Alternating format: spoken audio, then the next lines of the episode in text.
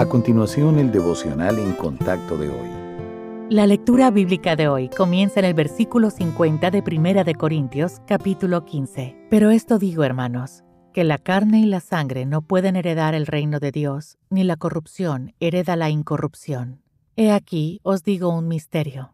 No todos dormiremos, pero todos seremos transformados en un momento, en un abrir y cerrar de ojos, a la final trompeta porque se tocará la trompeta y los muertos serán resucitados incorruptibles, y nosotros seremos transformados. Porque es necesario que esto corruptible se vista de incorrupción, y esto mortal se vista de inmortalidad. Y cuando esto corruptible se haya vestido de incorrupción, y esto mortal se haya vestido de inmortalidad, entonces se cumplirá la palabra que está escrita. Sórbida es la muerte en victoria. ¿Dónde está, oh muerte, tu aguijón? ¿Dónde, oh sepulcro, tu victoria? Ya que el aguijón de la muerte es el pecado, y el poder del pecado, la ley. Más gracias sean dadas a Dios, que nos da la victoria por medio de nuestro Señor Jesucristo. Así que, hermanos míos amados, estad firmes y constantes, creciendo en la obra del Señor siempre, sabiendo que vuestro trabajo en el Señor no es en vano.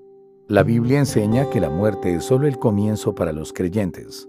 Dios ha preparado un hogar eterno para nosotros y la condición para entrar es clara creer que Cristo murió por nuestros pecados para recibir su perdón. Hay quienes consideran que esto es fanatismo e injusto, pero el Padre Celestial estableció esa condición por una razón. En el huerto del Edén, el Señor estableció una regla para proteger su creación. No me desobedezcan. El pecado era un asunto tan serio a sus ojos que decidió que merecía la pena de muerte. Sin embargo, desde la transgresión de Adán y Eva, hemos seguido el camino del pecado porque somos seres humanos imperfectos. Y Dios lo sabía. Así que, para salvarnos de las consecuencias del pecado, envió a su Hijo a morir en nuestro lugar. Jesucristo cumplió la ley mientras recibía nuestro castigo y tres días después resucitó. Dios prometió en su palabra que aquellos que reciban al Señor Jesucristo como Salvador participarán de su resurrección. Cuando un creyente muere, las puertas celestiales se abren y tiene el mismo triunfo sobre la muerte que tuvo el Señor.